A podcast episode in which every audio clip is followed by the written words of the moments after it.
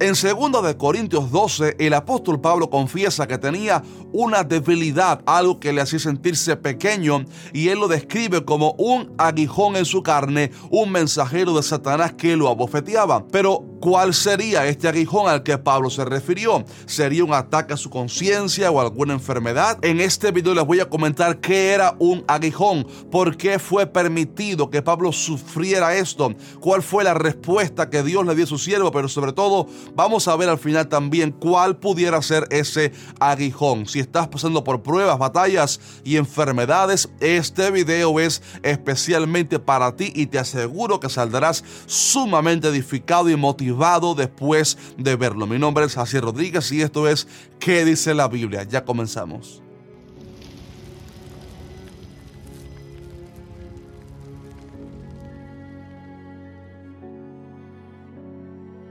Amados hermanos, todavía hay muchos de ustedes que miran nuestro contenido, pero que no son avisados o notificados cada vez que publicamos algún video y esto se debe a que no tienen activada correctamente la campana de notificaciones. Para esto deben primero estar seguros de estar suscritos al canal presionando el botón rojo que dice suscribirse y luego presione la campana que sale al lado de este botón de suscribirse y seleccione la opción que dice recibir todas las notificaciones para que así usted no se pierda los videos que lanzamos aquí cada miércoles para nuestra edificación. Bien, para responder al video de hoy es necesario que primero leamos el pasaje completo de 2 de Corintios 12 que dice así, y para que la grandeza de las revelaciones no me exaltase desmedidamente, me fue dado un aguijón en mi carne, un mensajero de Satanás que me abofetee para que no me enaltezca sobremanera respecto al cual tres veces he rogado al Señor que lo quite de mí y me ha dicho, bástate mi gracia porque mi poder se perfecciona en la debilidad. Cuando Pablo dice que tiene un aguijón en su carne, está haciendo alusión a algo que le hincaba y molestaba. Aguijón se puede entender también como una espina que hinca la piel o una espuela de las que usan los jinetes al cabalgar. Respecto a Pablo, su aguijón tal parece que era una aflicción grande que él tenía y que le había pedido a Dios que se la quitara.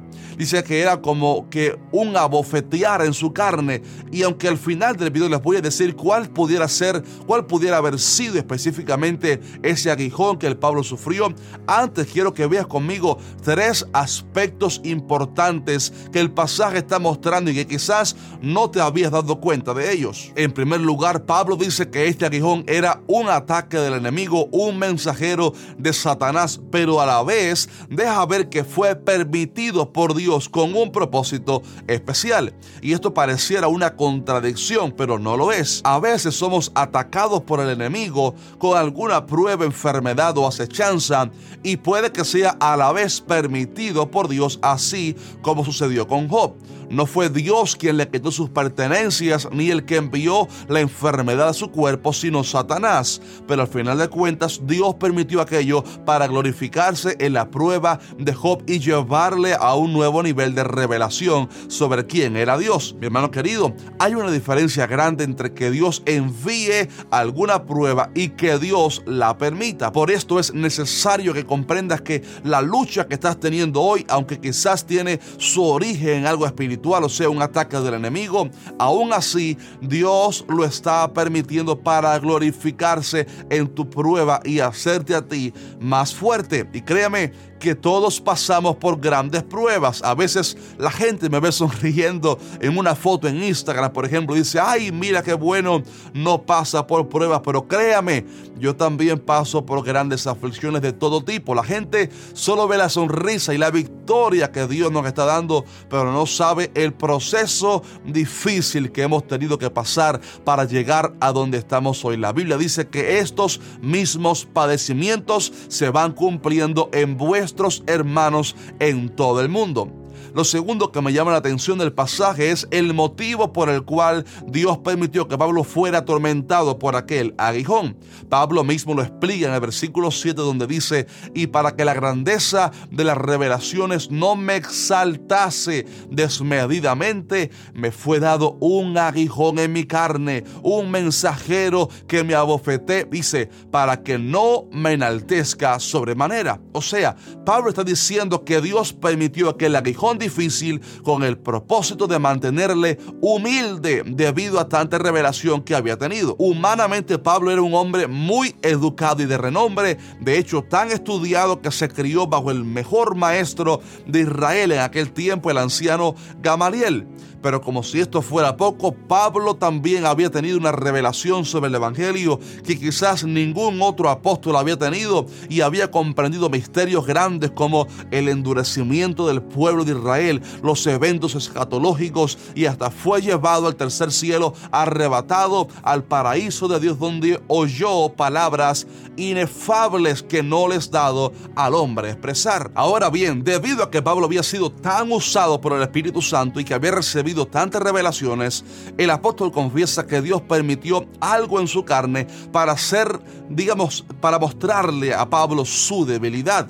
Al saber de aquel mensajero de Satanás que lo abofeteaba, yo me imagino que en su mente Pablo recibía ataques como los del salmista en el Salmo 42, preguntas como, ¿dónde está tu Dios? ¿Por qué no te sana Dios? ¿Por qué no te quita ya este aguijón? Sin duda alguna era algo que le hacía sentirse pequeño, débil y dice el pasaje que la razón por la cual Dios lo permitió fue para mantenerle humilde y que Pablo no se enorgulleciera. Pero ¿por qué estaría Dios tan interesado en que Pablo no se enorgulleciera? Oh, es que la Biblia enseña que Jehová es excelso y atiende al humilde, mas al altivo mira de lejos. A Dios, sabe, no le gusta trabajar con los orgullosos ni con gente que tiene un gran ego. Dios no usa superhombres, sino gente que se humilla bajo su poderosa mano. Por eso vemos una constante en la Biblia, que cada persona que Dios usó, Él lo pasó primero por un proceso de quebrantamiento para romper su orgullo y vanagloria humana, porque al humilde es al que Dios exalta. Ahí tenemos el ejemplo de José, cuánto quebrantamiento tuvo que pasar, o también Moisés, al cual Dios lo llevó 40 años al desierto para ser un humilde pastor de ovejas. Y ya cuando él pensaba que era un don nadie, que no podía ser usado por Dios y que hasta se le había olvidado cómo hablar correctamente, ahí fue entonces que Dios lo llamó para usarlo con poder por otros 40 años. Mi hermano amado, a mí me da una tristeza tremenda cuando veo a personas que Dios les comienza a usar un poquito y se sienten ya pavos reales, se creen que son los super ungidos y exigen los mejores hoteles cuando viajan, que les den las mejores ofrendas y hablan con arrogancia como si ellos fueran superestrellas, pero ese tipo de actitud Dios la aborrece. Algunos cristianos ven a los ministros y adoradores cristianos a pastores y a youtubers como yo, como si fuéramos gente grande, gente superhombres, que, pero cuando en realidad somos gente muy pequeña, llenos de defectos y que necesitamos la gracia de Dios para poder permanecer en pie. Les confieso que siempre oro al Señor que nos guarde a mí y a otros siervos suyos para mantenernos humildes y sencillos porque hemos entendido que esa es la llave para que Dios nos siga usando, pero sobre todo para que el Señor nos apruebe, que es aún más importante que ser usados por Él. Pablo estaba siendo abofeteado por este esta prueba para recordarle que él era pequeño y que, y que aunque fuera muy usado, seguía siendo un humano sujeto a padecimientos y debilidades. Pero es que Dios está más interesado, ¿sabe? En nuestro bienestar a largo plazo y la salud de nuestra alma aún por encima de la salud de nuestro cuerpo. Él hará lo que sea necesario para mantenernos humildes y sometidos a su voluntad. Así que un consejito, mejor humillémonos nosotros nosotros mismos delante de Dios para que no tengamos que pasar por un proceso difícil que nos recuerde entonces cuán pequeños somos. Y lo tercero que vemos en este pasaje es la respuesta de Dios a la petición de Pablo. El apóstol confiesa que le pidió a Dios en tres ocasiones distintas, quizás separadas por algunos años o algún tiempo, que le quitara a Dios aquel aguijón. Pero la respuesta de Dios fue, bástate mi gracia, porque mi poder se perfecciona en la debilidad. Pero, ¿qué significa esta respuesta de Dios realmente? ¿Acaso a Dios no le gusta sacarnos de las pruebas? La respuesta es que toda batalla que usted y yo atravesamos tiene fecha de caducidad. Dios tiene una fecha final marcada para cada situación. A veces Él obra en el momento, al instante, pero a veces espera, como con Lázaro de Betania, que la situación empeore para entonces glorificarse aún más o a veces permite que la prueba dure un tiempo más hasta que comprendamos la lección que Él quería enseñarnos. Pero tenga usted por cierto que el Señor está regulando el nivel y durabilidad de la aflicción porque la palabra enseña que Dios es tan fiel que no nos dejará ser tentados más de lo que podemos resistir, sino que dará juntamente con la tentación la salida para que podamos soportar. La prueba que Pablo estaba atravesando aún no era momento de que terminara, pero Dios le prometió algo para poder soportarla y se trata de su gracia. Aquí la palabra gracia se refiere a la ecuanimidad dada por Dios para enfrentarse a las dificultades de la vida, o sea, esa paz, tranquilidad y fortaleza que da el Señor en las aflicciones. Es por esto que a veces veo a hermanos y hermanas que están pasando por una aflicción gigantesca y sin embargo usted los ve con gozo y una paz tan grande que nadie puede explicar. Esa es la gracia de Dios en la vida del creyente y es una de las grandes diferencias que hay entre un impío y un cristiano. Mi hermano querido, no sé cuál sea la prueba que estés atravesando hoy. Quizás le has pedido a Dios que te sane ya que obre rápidamente y aún el problema continúa, pero déjame decirte que el Señor te va a dar toda la fuerza para permanecer firme, porque Él ha prometido diciendo, cuando pases por las aguas yo estaré contigo, y si por los ríos no te anegarán, cuando pases por el fuego no te quemarás ni la llama arderá en ti. Sabes, querido hermano, a veces Dios no quitará las espinas del camino, pero te dará calzado para caminar sobre ellas. A veces no calmará la tempestad inmediatamente, pero te dará poder para caminar sobre las aguas. Nuestro Dios nos fortalecerá y nos dará todo su poder hasta que finalmente terminemos esa prueba y salgamos adelante, porque Él está marcando los tiempos como mejor Él entiende en su soberanía. Ahora bien, respondiendo ya ahora sí a la pregunta del principio, muchos se han preguntado cuál sería el aguijón de Pablo.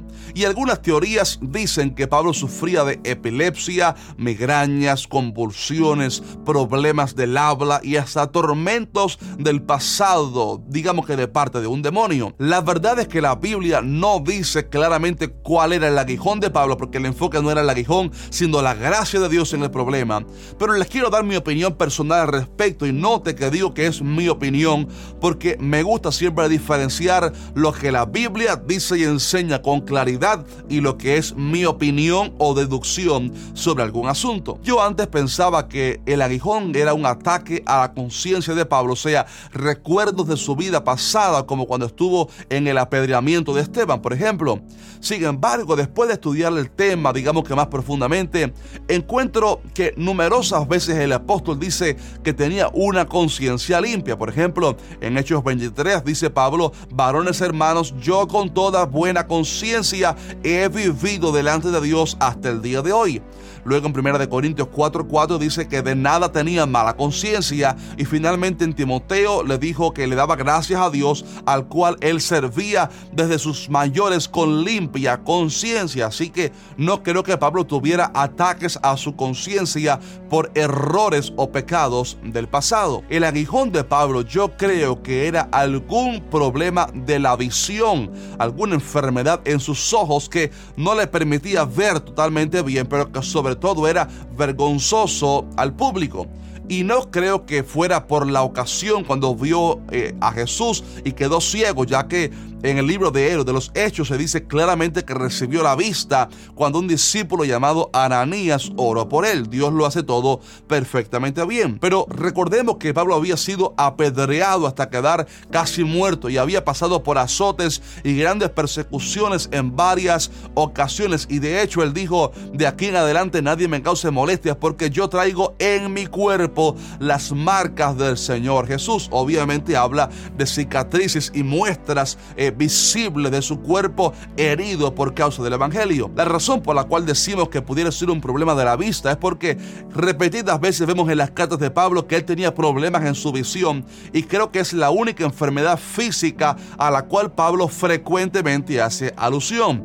Por ejemplo, a los Gálatas Pablo les dijo, vosotros sabéis que a causa de una enfermedad del cuerpo os anuncié el Evangelio al principio y no me despreciasteis ni desechasteis por la prueba que tenía en mi cuerpo, antes bien me recibisteis como a un ángel de Dios, como a Cristo Jesús. Y dice, porque os doy testimonio de que si hubieseis podido, os hubierais sacado vuestros propios ojos para dármelos. Está muy obvio, ¿verdad? También a esto les dijo luego, mirad con cuán grandes letras os escribo de mi propia mano. También tenemos como evidencia que la carta de Romanos fue escrita no por Pablo, sino por un tal tercio que recibió el dictado de Pablo, lo cual quizás da a entender que a Pablo le era muy difícil escribir debido a su problema de visión. Yo lo veo muy obvio, Pablo tenía sencillamente un problema en su visión y este pudiera ser quizás el aguijón al cual Pablo se está refiriendo. Esa es nuestra posición